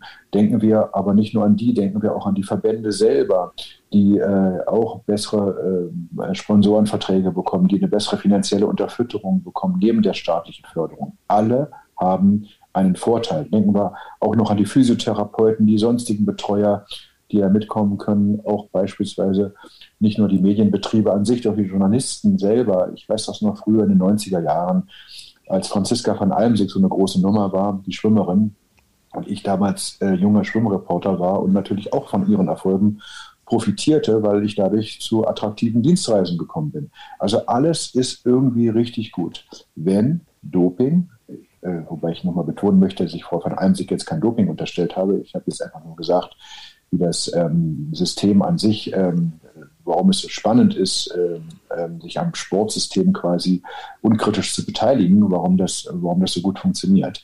Wenn aber nun plötzlich ähm, das Gegenteil passiert und Doping aufgedeckt wird bei Athleten, in welchen Sportarten auch, auch immer, dann passiert genau das Gegenteil. Dann verliert der Athlet er bekommt ähm, keine Siegprämien mehr, er wird disqualifiziert, er verliert seine Medaillen, ähm, er äh, bekommt weniger Sponsorenverträge. Äh, das ist schon mal schlecht. Der Manager, in dessen Fahrwasser natürlich auch alles plötzlich weniger, weniger Verträge, weniger Anteile, weniger Provisionen. Der Verband verliert seine Sponsoren, die Medien ähm, müssen sich plötzlich mit Doping beschäftigen. Das macht das Produkt kaputt oder zumindest reduziert es dessen Attraktivität. Ähm, es wird weniger übertragen. Das ist für den Verband schlecht, weil äh, er damit nicht mehr so hohe TV-Rechte, Erlöse bekommt und auch die Werbebanden nicht so gut verkaufen kann. Weniger Zuschauer ins Stadion kommen. Ähm, die Verbände selber ähm, äh, haben über dies hinaus auch noch Verluste, weil plötzlich irgendwelche Werbeverträge, die sie äh, für sich selber haben, ähm, äh, gekündigt werden. Äh, die Sportförderung steht auf dem Prüfstand. Die Trainer äh, sind in der Kritik, stehen im Fokus, möglicherweise an dem Doping ihren Anteil gehabt zu haben und so weiter und so fort. Alles ganz schlecht. Das heißt, Doping ist eine Win-Win-Situation, wenn man nicht drüber spricht, und ist eine Lose-Lose-Situation für jeden, wenn darüber gesprochen wird. Und jetzt frage ich Sie, welches Interesse sollen die Sportvermarkter haben, Doping aufzudecken? Äh, wir haben ja ganz zu Beginn des Podcasts ähm, die, die Punkte aufgelistet, warum man Doping aufdecken sollte. Ich würde jetzt davon ausgehen, dass ähm, die Menschen, die in diesen Bereichen, wie Sie sie gerade beschrieben haben, arbeiten, generell ähm, äh, das, das wahrscheinlich auch unterschreiben würden. Äh, ich sehe diesen äh, wirtschaftlichen Aspekt ganz, ganz klar. Was ich mich frage ist, wenn man jetzt mal sagen würde, wir nehmen Doping komplett aus dem Sport raus oder aus dem Profisport raus. Was würde, was würde sich ändern? Man hätte doch trotzdem noch Rekorde, äh, es würde trotzdem spannende Wettkämpfe geben. Äh, vielleicht würde man die, äh, ich weiß gar nicht, wie die 100 Meter Zeit aktuell ist, irgendwie äh, 10 äh, Sekunden, sage ich mal. Vielleicht wird man nicht 10, sondern irgendwie 10,5 Sekunden laufen. Äh, am Ende des Tages sind doch viele Doping-Effekte äh, nur relevant, weil bestimmte Leute dopen und andere nicht oder die einen besser dopen äh, als die anderen. Wenn man es komplett rausnehmen würde aus dem System, dann äh, würden sich viele von den beschriebenen Vorteilen doch in Luft auflösen. Oder äh, sehe ich das falsch? Ich würde es mal so sagen, es spielt überhaupt gar keine Rolle äh, bei einem 100-Meter-Lauf, ob einer 9,58 Sekunden wie Usain Bolt läuft oder 9,83 oder 10,2 mit bloßem Auge sowieso nicht erkennbar. Aber die Zeit, die mitläuft im Fernsehen und auf der Anzeigetafel, die bestimmt das Geschehen. Jetzt kann man sich mal die provokante Frage stellen und die viele Leute durch völlig für abwegig halten, weil sie realitätsfremd ist, gebe ich gerne zu. Und trotzdem frage ich mal, was wäre denn, wenn die Zeit nicht mehr mitlaufen würde? Wenn man im Fernsehen das nicht mehr sehen würde beim Schwimmen oder bei der Leichtathletik? Oder wenn man im, im, im Stadion einen Diskuswettkampf verfolgt ähm, und einfach ähm, einfach nur da ähm, das Fähnchen setzt, ähm, wo, der, wo die Kugel oder der Diskus oder was ich was gerade in, in den Boden versenkt wird, aber eben diese ganzen Meter, die man an der Seite links und rechts sieht, weglassen würde, sondern einfach nur zählt, wer ist der Schnellste, wer ist der Stärkste und was ich was, aber eben diese ganzen ähm, Meter- und Sekundengeschichten mal weglässt. Ich glaube, das würde dem Sport gar keinen großen Abbruch tun. Es würde vor allem dazu beitragen, dass man sich auf den Wettkampf fokussiert zwischen Athleten und Athletinnen und nicht immer nur auf Rekorde. Rekorde sind, sagen manche, das Salz in der Suppe. Ich sage, sie können aber eine Suppe auch so richtig versalzen. Denn äh, sie tragen dazu bei, dass man sich einfach von dem Geschehen und von dem, äh, wenn man so möchte, Kern des sportlichen Wettbewerbs, nämlich dass sich Menschen miteinander messen, von dem lenkt man ab. Und äh, auch das Rekordstreben ist natürlich immer wieder ein merkantiler Faktor. Ähm, so wird für Leichtathletik-Events äh, geworben. Hier könnte der nächste Rekord kommen, hier könnte der nächste folgen. Wir sind irgendwann am Ende der Fahnenstange angekommen und man kann eben, das ist ja schon in den letzten Jahren und Jahrzehnten spürbar, bestimmte Leistungen vor allem dadurch verbessern, indem man halt trickst, indem man manipuliert, indem ja. man lügt, indem man und die Frage ist, wollen wir an dieser Spirale mitmachen oder wollen wir nicht mitmachen? Und ich finde, wir können uns schon überlegen, ob wir da mitmachen wollen als Gesellschaft, als Sport, als, als äh, kulturell wichtiges Anliegen einer Gesellschaft. Wollen wir das unterstützen?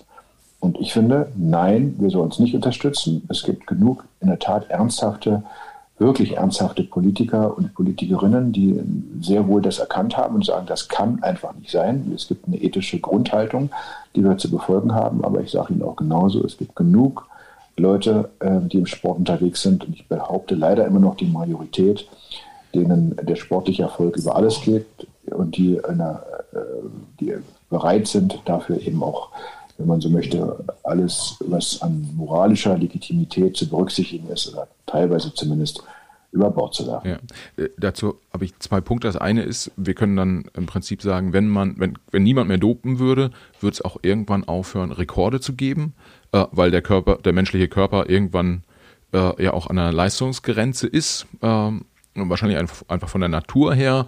Ähm, und diese fehlenden Rekorde sind dann das, äh, wie Sie es so schön bezeichnet haben, das, Sal das Salz in der Suppe fehlt dann äh, an der Stelle. Deshalb, alleine deshalb sind, äh, äh wird, wird Doping weiter eine, eine Rolle spielen. Was ich mich aber auch frage, ist, wenn man sich so umschaut und ähm, äh, guckt, welche Sportarten ähm, in der Dopingberichterstattung eine große Rolle spielen, äh, dann sind das ja ganz häufig äh, ist der Radsport, es ist die Leichtathletik, es sind sowas wie, wie, wie, wie Gewichtheben. Ähm, was selten oder seltener vorkommt, sind so Themen wie Fußball oder auch wie Tennis. Und äh, Sie haben gerade die, die äh, Leute angesprochen, die im Sport unterwegs sind. Sind die im, ähm, keine Ahnung, äh, sind die im Radsport einfach zu blöd und lassen sich ständig erwischen und die Fußballer sind einfach super clever?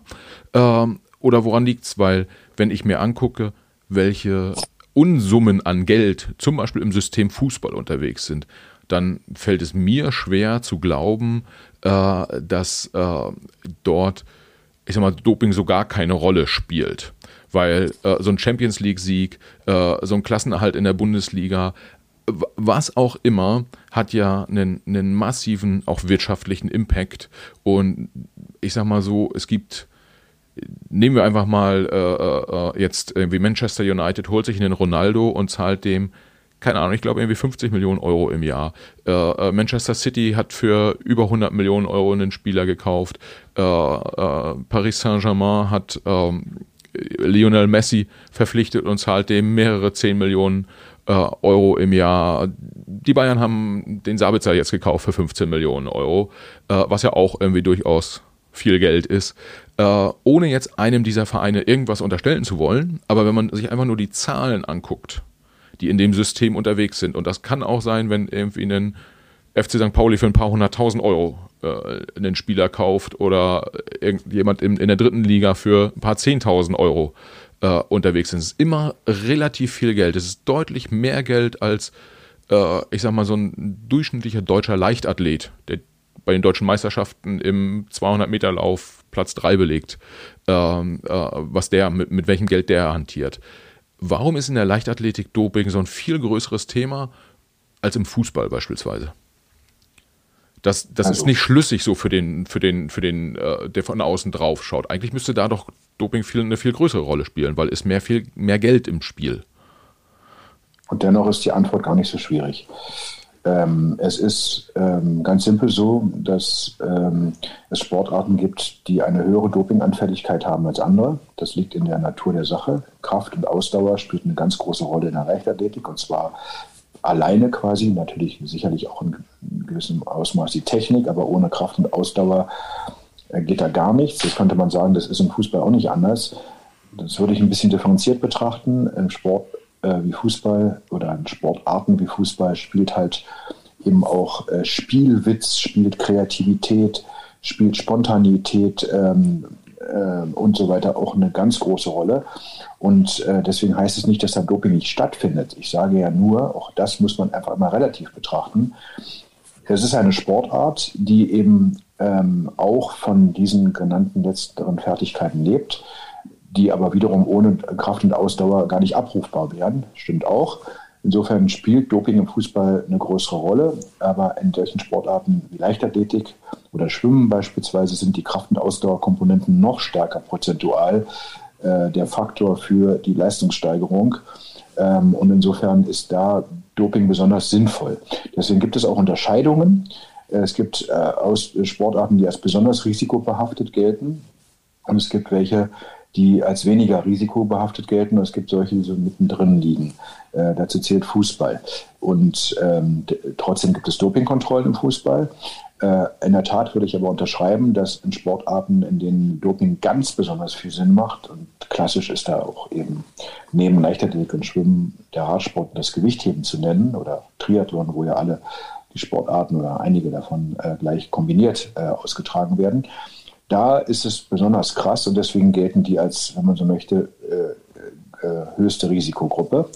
Und äh, die Vergangenheit hat ja auch gezeigt, dass in, in, etlichen dieser Sportarten da eben auch ganz viele Dopingfälle entdeckt worden sind. Im Fußball war das weniger der Fall. Weniger heißt nicht wenig, sondern einfach nur weniger. Und äh, das hat ähm, sicherlich nicht damit zu tun, dass Dopingkontrollen im Fußball nun komplett schwach sind oder, oder, oder viel zu wenig stattfinden. Es gibt ganz viele Dopingkontrollen im Fußball.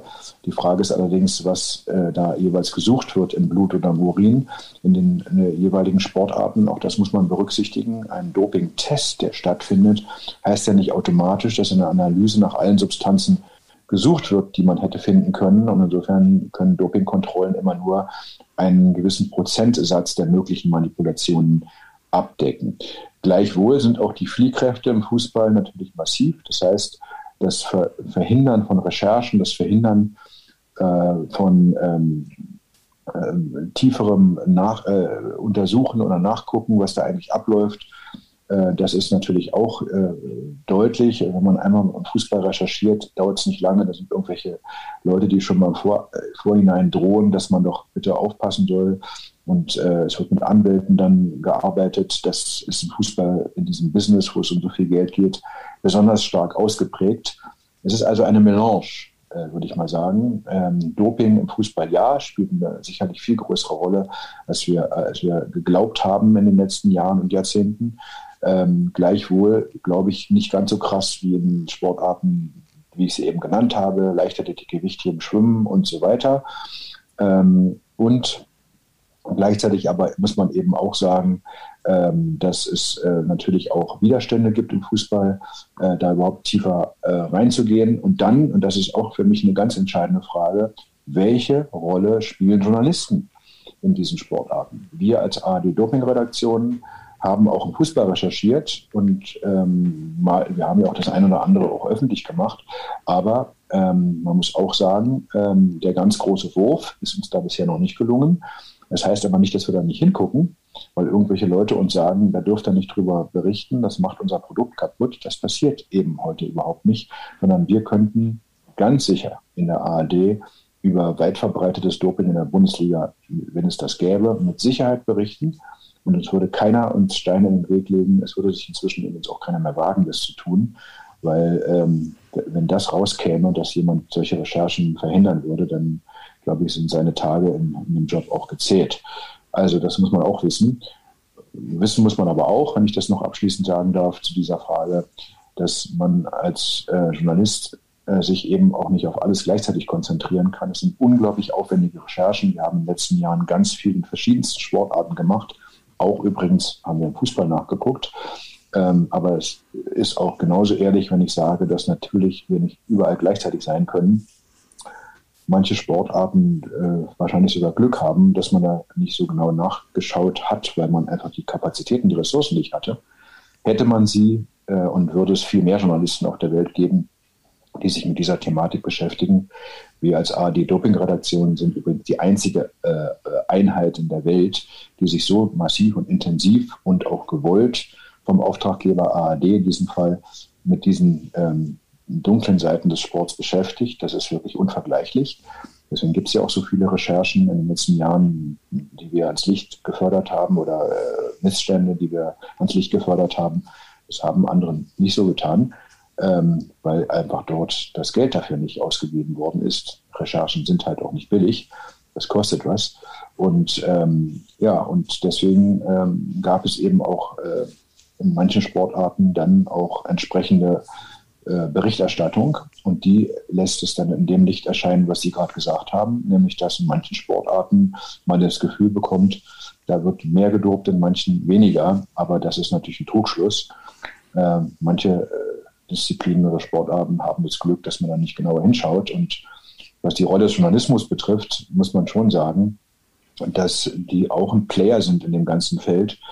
Äh, Im Sport selber, wie ich gesagt habe, ist ja nicht immer die Bereitschaft so groß, wirklich ähm, mal äh, unter den Teppich zu schauen, was da wirklich abläuft. Ähm, die Rolle, die am meisten in den letzten Jahren aus meiner Sicht international dazu beigetragen hat, ähm, Missstände im Sport in Sachen Doping aufzudecken.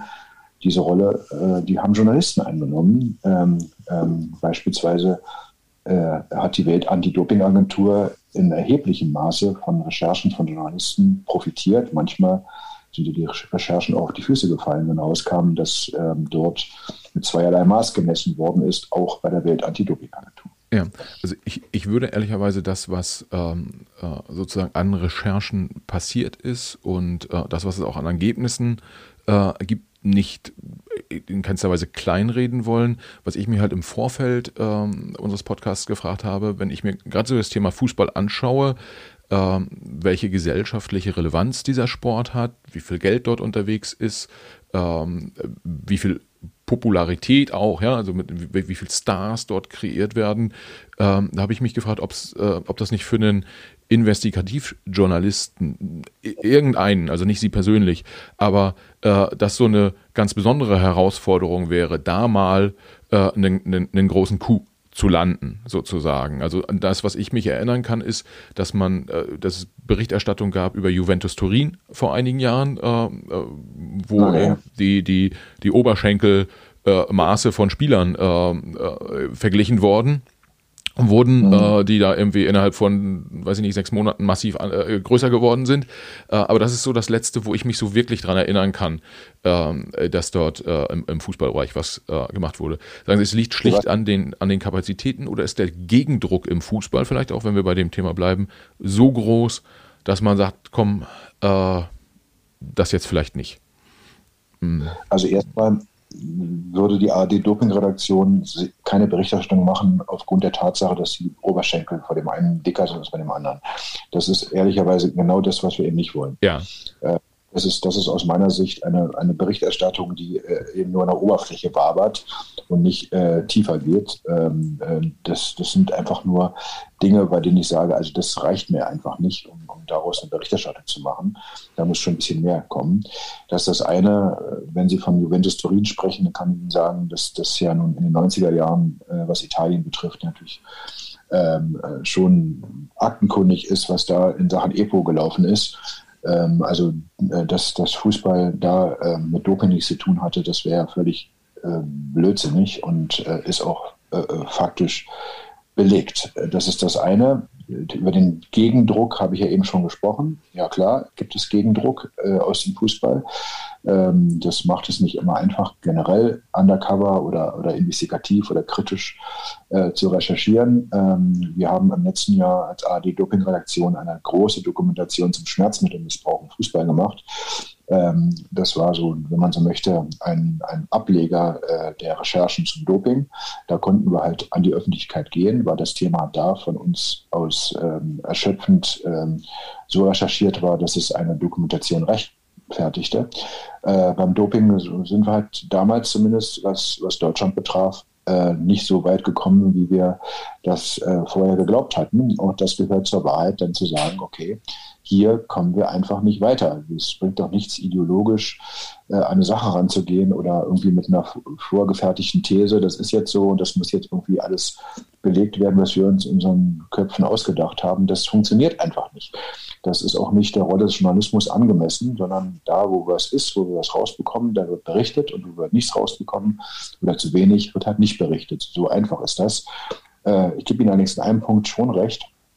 Äh, es liegt eben auch daran, wie weit man da ähm, unterwegs ist und wie weit man der, bereit ist, im Fußball zu recherchieren. Es gibt unzählige Reporter in Deutschland, ob in den Print-, Online-, äh, Radio- oder TV-Medien unterwegs, ähm, die äh, regelmäßig tagtäglich über Fußball berichten. Und ich finde es schon auch sehr auffällig, sehr, sehr auffällig, wie wenig dieser klassischen Fußballreporter bereit sind, auch mal hinter die Kulissen zu gucken. In der Regel ist es Entertainment, ist es Fantum. Ein Kollege der Süddeutschen hat es mal so bezeichnet, äh, häufig sind Sportreporter Fans, äh, die es über die Absperrung geschafft haben.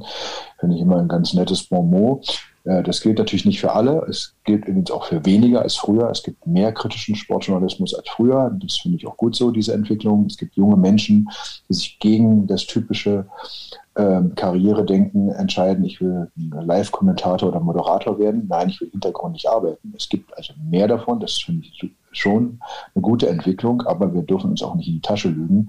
Die allermeisten sind nach wie vor diejenigen, die Ereignisse begleiten und die äh, häufig eben auch Fans sind äh, der jeweiligen Sportart. Ich kann mich mal an eine Kollegin erinnern ähm, aus dem Fernsehen, die mir mal vor langer, langer Zeit gesagt hat, als ich sie fragte, wie würde sie denn über Doping in der Leichtathletik berichten, wenn sie mitbekäme, dass einer der Stars ähm, ein Doper wäre. Und da guckte die Person mich an und sagte, ja, das weiß ich nicht, was ich da machen würde. Ich schaue dem doch so gerne zu, wenn der seine Leistung da erbringt. Und da dachte ich mir, das ist genau das Problem des Sportjournalismus. Und deswegen ähm, gibt es halt auch mitunter so wenig kritische Berichterstattung. Ja, ähm, das ist äh, total, total nachvollziehbar und wenn man ganz ehrlich ist, also es ist ja nicht nur im Fußball, sondern es ist generell ähm, äh, ja so, dass das Sport ja fasziniert und ähm, Leute, die über Sport berichten, da wahrscheinlich auch irgendwie eine, einen großen Hang zum Sport haben. Äh, und das da, Problem, wie man bei, bei Leuten, die der, im Motorsport unterwegs sind oder in der, in der, in der Berichterstattung über Autorennen oder ich weiß nicht was, oder Autojournalisten, die irgendwie Wagen testen, sind ja nicht allzu selten ja auch Menschen, die autobegeistert sind. Das ist schon ein bisschen schwierig. Oder denken Sie mal an Kulturjournalisten oder Leute, die halt äh, im, im, im, Musikjournalismus unterwegs sind. Äh, das sind meistens Menschen, die von Musik irgendwie fasziniert oder begeistert sind. Und so sehen auch manche Interviews da aus für mich. Ähm, das ist schon auffällig. Also insofern äh, gilt für jede Branche des Journalismus oder für, jede, für jedes Genre oder jede Gattung, die es da gibt, dass Journalisten sich nicht mit dem Produkt gemein machen sollten, äh, über das sie berichten. Ähm, dass das nicht im Einzelfall ähm, immer funktioniert, das sehen wir ja. Und das führt eben auch dazu, dass Journalismus ganz häufig eben am Kern der Sache vorbeiführt und eher immer nur reaktiv ist oder begleitend aber einfach nicht äh, bereit ist oder in der Lage ist, den Dingen ein bisschen intensiver auf den Grund zu gehen, wobei ich konstatiere, das ist auch für nicht jedes hm, Ressort, für jeden Medienbetrieb so einfach, weil Recherchen kosten Geld, Recherchen sind aufwendig, man muss Personal länger äh, dafür vorhalten, bereitstellen, dass man mit diesen Dingen dann äh, auch beschäftigt und dann kommt am Ende eben ein Zwei- oder Drei-Spalter raus, für den man wochenlang gearbeitet hat, während andere Berichte sich viel schneller bewerkstelligen lassen. Das rechnet sich halt ökonomisch für manche nicht. Äh, deswegen ja erst recht ein Appell äh, auch an uns, an die, die wir im öffentlich-rechtlichen Rundfunk arbeiten, dass wir halt ähm, äh, da nicht immer nur an, an Profit und an, an Einschaltquoten denken und denken sollten, sondern äh, auch nicht denken brauchen, ehrlicherweise, sondern äh, genau das machen, was den Kern des Journalismus eben ausmachen kann, nämlich unabhängig, kritisch und manchmal auch mit langem Atem über die Dinge berichten, die gesellschaftlich relevant sind. Ja. Be bevor ich genau ähm, darauf komme, was das für Sie bedeutet, also für Ihre Arbeitsweise, dass Sie das, oder nicht für Ihre Arbeitsweise, sondern für Ihr Leben, dass Sie so arbeiten, würde ich gerne noch kurz einen ähm, äh, Player in diesem ganzen Bereich äh, mit Ihnen beleuchten wollen. Und äh, das sind die Sponsoren, die ja viel Geld ausgeben, um auf dem Trikot äh, eines Radsportlers, eines Fußballers, wo auch immer zu stehen, äh, die, die äh, Autos zur Verfügung stellen, die was auch immer ähm, machen. Und ich frage mich halt, wenn äh, ich Sponsor wäre, gibt es zwei Perspektiven auf das Thema. Das eine ist, oh, ich möchte nicht mit einem dopenden Sportler in Verbindung gebracht werden und ich achte ganz doll drauf. Oder sage ich vielleicht sogar, wie wir es früher in der Musikindustrie gesagt haben, any promotion is good promotion. Äh, wenn der Radsportler mit meinem Trikot äh, zehnmal mehr im TV auftaucht, weil er gedopt hat, ist meine Marke halt immer sichtbar und sag mal, es gibt Leute, die, die behaupten, Festina äh, kannten vor dem Dopingskandal Ende der 90er ein paar Leute und danach wusste jeder auf der Welt, das ist eine, das ist eine Uhrenmarke. Äh, wie ist da Ihre Perspektive drauf?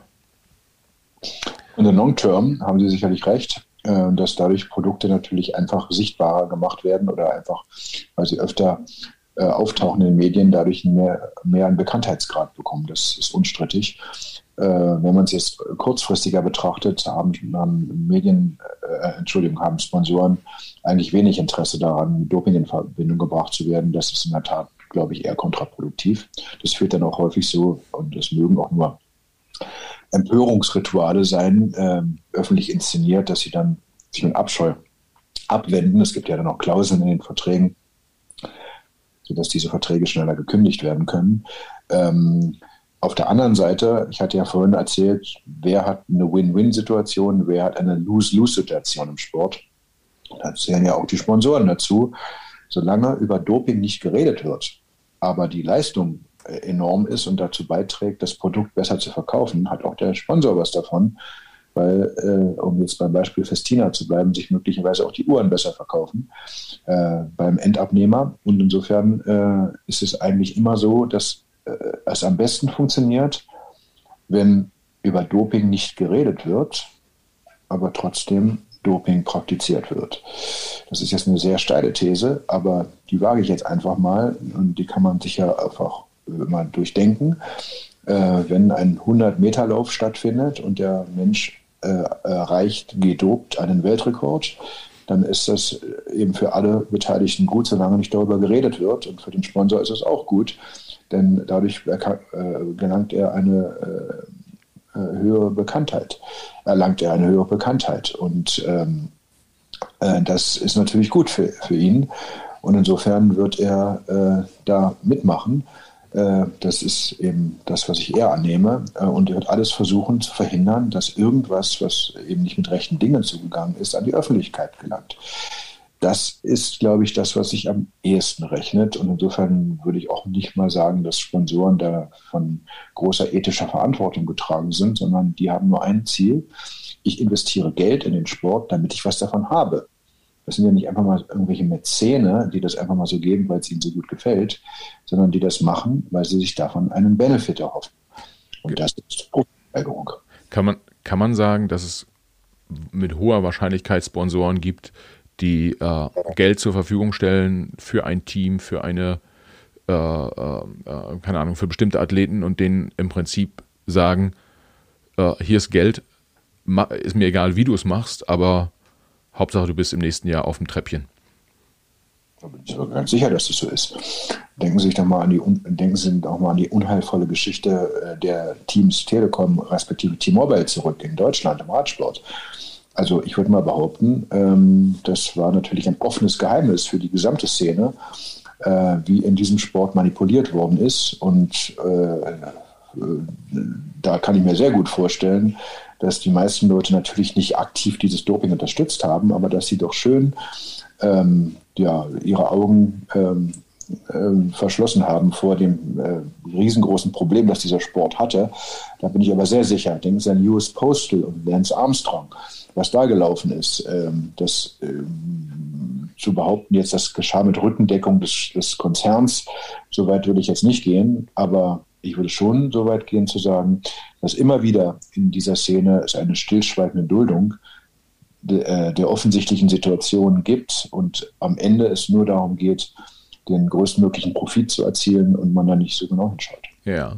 Und wenn wir jetzt, wenn wir jetzt gucken, äh, wir haben so viele äh, große Spieler benannt, ja, ähm, wie äh, Fußball, Fußballvereine, Verbände, ähm, die, die großen Sponsoren, das was ja häufig ähm, Milliardenkonzerne sind, selbst Staaten. Sie sprachen vom russischen Staatsdoping, was sie, äh, was sie aufgedeckt haben.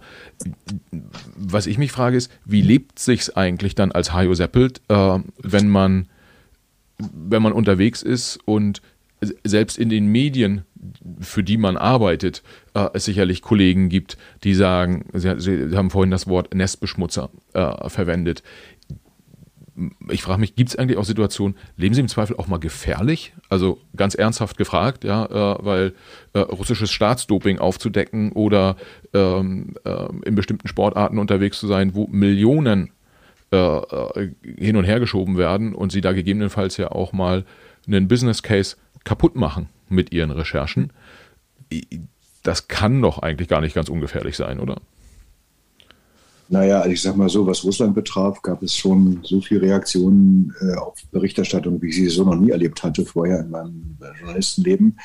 Ähm, das war schon äh, krass teilweise und äh, die Anfeindungen waren riesengroß und das hat auch dazu geführt, ähm, das ist ja auch jetzt kein Geheimnis, konnte man ja auch nachlesen, dass gelegentlich dann Leute ein bisschen auf mich aufgepasst haben ähm, manchmal auch öfter als gelegentlich. Das war halt so und ist teilweise äh, auch bis in die jüngste Vergangenheit nicht anders gewesen. Die Frage stellt sich allerdings, ähm, ähm, wie gefährlich es nun wirklich ist, das kann man unheimlich schwer abschätzen. Wir gehen natürlich mit unserer Berichterstattung Risiken ein, äh, das ist klar, und wir tragen dazu bei, Leuten das Geschäft zu vermiesen. Wir stellen Geschäftsmodelle in Frage. Wir decken Betrug auf. Das können diejenigen, die von Betrug profitieren, ja nicht gut finden. Also insofern äh, sind wir immer wieder in Konflikt, ähm, wenn es um Berichterstattungsgegenstände geht mit denjenigen, die von den Missständen profitieren. Und im Fall Russland war es schon so, ähm, dass äh, das dort überhaupt nicht gut geheißen wurde. Man hat mir unterstellt, ich sei im Auftrag der deutschen Regierung quasi unterwegs als deutscher Journalist äh, um zum Beispiel von dem schlechten Abschneiden deutscher Olympioniken bei Olympischen Spielen abzulenken. Also solche absurden Situationen gab es. Man hat mir versucht, 2018 die Reise zur Fußball-Weltmeisterschaft in Russland zu verweigern. Es gab Trolle aus St. Petersburg, die ähm, regelmäßig ähm, meine Berichterstattung verspottet haben. Es gab äh, Versuche, mich äh, äh, zu diskreditieren öffentlich äh, von russischer Seite. Also das war total spürbar. Ich bin bis heute, glaube ich, in Russland nicht unbedingt einer der beliebtesten ausländischen Journalisten. Äh, auch bis jetzt, glaube ich, ich habe es jetzt in den letzten Monaten nicht mehr versucht, aber so vor anderthalb, zwei Jahren, das letzte Mal, kam ich immer noch nicht nach Russland wieder rein. Ähm, also das ist schon ähm, eine Geschichte, die auf, auf, auf höherer politischer Ebene spielt, weil die das dort halt auch ähm, offensichtlich als eine äh, Vaterlandsgeschichte verstehen. Man ist dort äh, stolz auf sportliche Erfolge und ähm, die Rolle, die Journalismus in Russland spielt, ist eben auch eine völlig andere als hierzulande. Dort sind Journalisten ganz häufig, vor allem wenn sie in Staatsmedien unterwegs sind, die ja, die Sprachrohre des Systems. Ähm, und äh, das kann man eben mit dem, was wir hier machen, nicht so ganz vergleichen. Ja, ja. Also ähm, das heißt, diesen Gegendruck, wie wir ihn vorhin bezeichnet haben, den gibt es, den gibt es dann auch von staatlicher Seite oder von semi-staatlicher Seite. Ähm, aber Sie sagen auch prinzipiell, also es ist jetzt nicht so, dass wir, dass wir Angst um sie haben müssen. Was soll ich dazu sagen? Ja. Äh, nenne ich in die Glaskugel gucken und ich weiß auch nicht, äh, ob jetzt irgendwelche Menschen äh, ähm, immer noch genau verfolgen, was wir tun und uns auf den Fersen sind. Das weiß ich nicht. Ähm, ich kann nur sagen und festhalten für mich, dass in den letzten Jahren ich keinen Anhaltspunkt dafür habe, dass irgendjemand unsere Berichterstattung am Ende verhindern hat können oder verhindert hat. Das gab es nach, nach meinem Dafürhalten nicht, aber natürlich ist es auch ehrlich äh, zu sagen, dass Berichterstattung, wenn wir sie dann angehen, natürlich besonders kritisch beäugt wird, wenn ähm, ich irgendwo auftauche bei Sportveranstaltungen, ähm, dann inzwischen ist ja auch meine Nase durchaus bei dem einen oder anderen bekannt, dann, dann denken manche, was machen die denn hier von der AD-Doping-Redaktion? Da müssen wir jetzt mal aufpassen. Den Eindruck habe ich schon, dass man uns mit äh, manchmal Respekt und gelegentlich auch äh, mit Angst irgendwie begegnet. Ähm, das macht die Arbeit nicht immer einfacher, weil dadurch sind die natürlich auch alert. Die wissen dann, okay, jetzt, wenn wir was zu verbergen haben, dann müssen wir es jetzt tun. Ähm, und wenn ich jetzt an Länder wie Russland oder auch China denke, denken an die Olympischen Spiele, in Peking 2008. Auch da ähm, haben wir ja kritisch berichtet und das äh, fand ja auch nicht gerade äh, große Begeisterung ähm, bei den Chinesen. Jetzt finden die Winterspiele im Februar statt. Ähm, wir wissen, dass die Restriktionen gegen Journalisten aus dem Ausland in China in den letzten Jahren massiv verstärkt worden sind. Also eine einfache Arbeit wird es da vermutlich nicht sein. Das wird am Ende auch die Ergebnisse von Recherchen womöglich beeinflussen. Das ist dann einfach so, das macht es für uns schwieriger, ähm, wenn man halt einem Anfangsverdacht nachgeht. Aber auf der anderen Seite muss ich halt auch sagen, das ist halt eingepreist in dem Business. Ähm, das ist ja nicht so, dass Journalisten, äh, wenn sie sich nicht als Entertainer, als Sprachrohre von diversen Interessen verstehen, dass die dann nicht überall willkommen geheißen werden. Das liegt in der Natur der Sache. Ja, äh, ja, das äh, kann ich jetzt aus meinen, also nicht aus meinen persönlichen, aber aus den, aus den Gesprächen, die ich geführt habe, äh, bestätigen. Wir hatten zum Beispiel ein Interview mit äh, dem Geschäftsführer Christian Mir von Reporter ohne Grenzen, der äh, auch auf solche Themen eingegangen ist und ähm, dass Inst Investigativjournalisten insbesondere auch in von Ihnen gerade genannten Ländern äh, durchaus äh, kein, kein angenehmes Leben führen, um es mal so zu formulieren. Ja, das kann ich mir gut vorstellen. Ja, Herr Seppel, es war ein super spannender Podcast.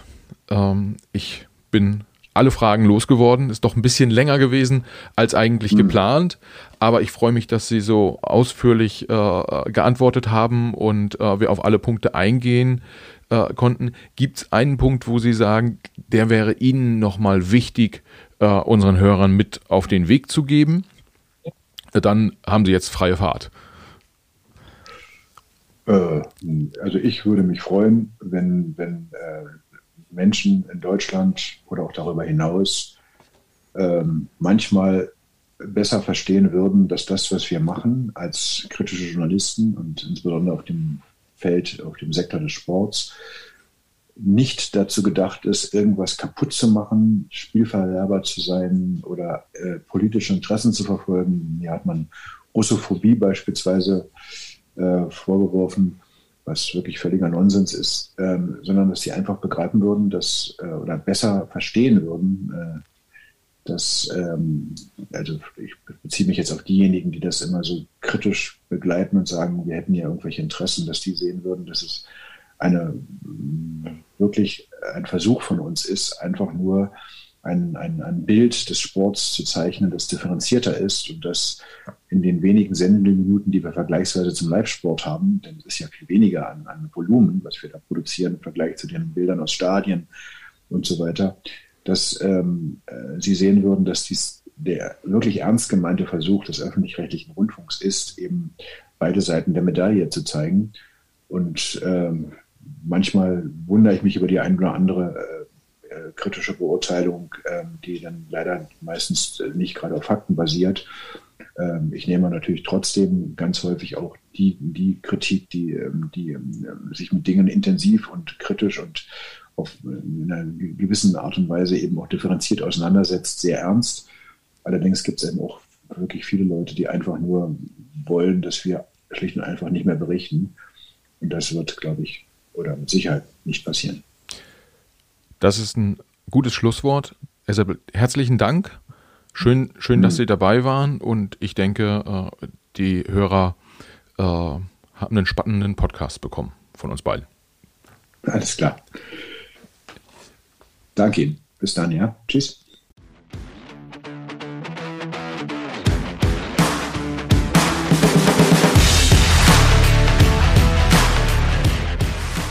Ja, das war er, der Podcast mit Hajo Seppelt zum Thema Doping. Ich hoffe, ihr hattet Freude beim Hören und natürlich hoffe ich, dass ihr auch beim nächsten Mal wieder einschaltet. Äh, bis dahin könnt ihr uns natürlich folgen äh, auf den Social Media Kanälen LinkedIn, Twitter, Facebook, Instagram und Co. Schreibt uns dort auch gern eine Nachricht. Wir freuen uns über euren Input und eure Kritik und werden das dann versuchen in der nächsten Zeit bzw. bei den nächsten Folgen mit zu verarbeiten.